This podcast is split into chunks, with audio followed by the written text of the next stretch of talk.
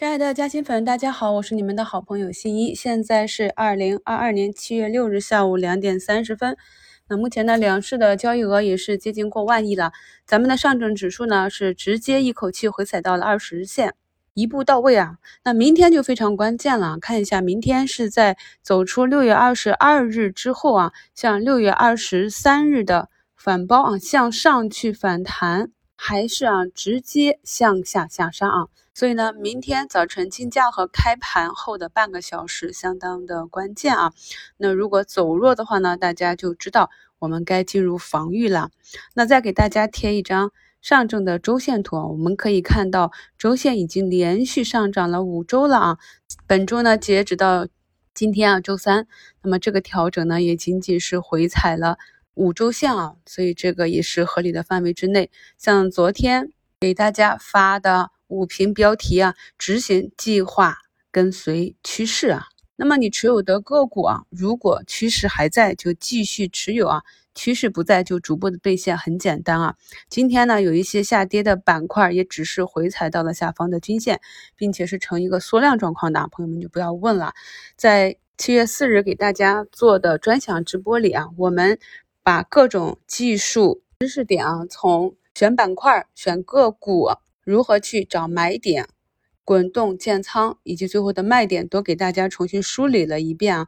然后又把我自己啊找出的底部右侧的这六十多只个股的图形啊，作为案例跟大家讲了，基本上也是涵盖了咱们市场上主流的图形啊。朋友们多去听几遍啊，对比自己手中的个股，答案就一目了然了。科创板这里啊，我们可以呃用科创五零的这个板指，明显的看到，在五月三十一啊、六月一号、二号、六号啊是有明显的增量资金入场。那么今天呢，它也是企图啊发动进攻，去攻击上方的半年线。那我在前面反反复复的讲，关键的点位一定要怎样啊？放量啊，而且。通常第一次都过不去啊，就是一个冲击，所以后期呢会模仿大盘啊，在这个关键点位的走势也会继续的去冲击。在今天早评的置顶评论中啊，我也给大家去贴了我的交割单啊。那么大涨大卖啊，早晨呢冲高的时候呢，手中的六八八是进行了集体的减仓啊。那目前呢有一些啊回落到止跌的位置，回落到下方的支撑均线。已经逐步的低吸回来了，就这样慢慢的盘低我们手中长线持仓的成本。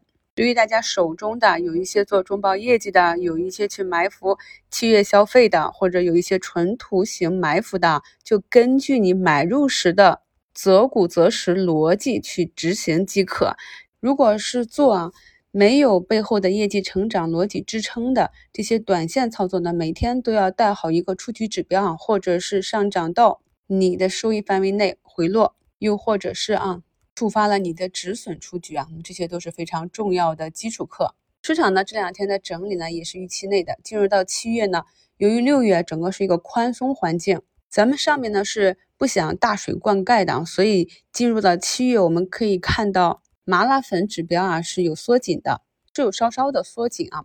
那为什么在这种缩紧的情况下，我们还是继续的去盘去滚动建仓呢？是因为十号啊有一个社融数据出炉啊，估计呢是能够看出我们三季度呢是有经济触底这样一个迹象的。那么就是在走出政策底、市场底之后呢，还有一个经济底啊，所以这也是我们可以再期待一下的原因。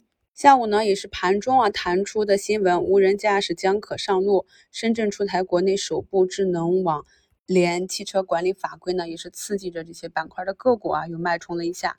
我在今天的午评里啊，也给大家贴了，在六月二十七日股市消息早知道复盘加赛道股里啊，我提前一到三周提示的啊这个赛道股，尽管呢整个。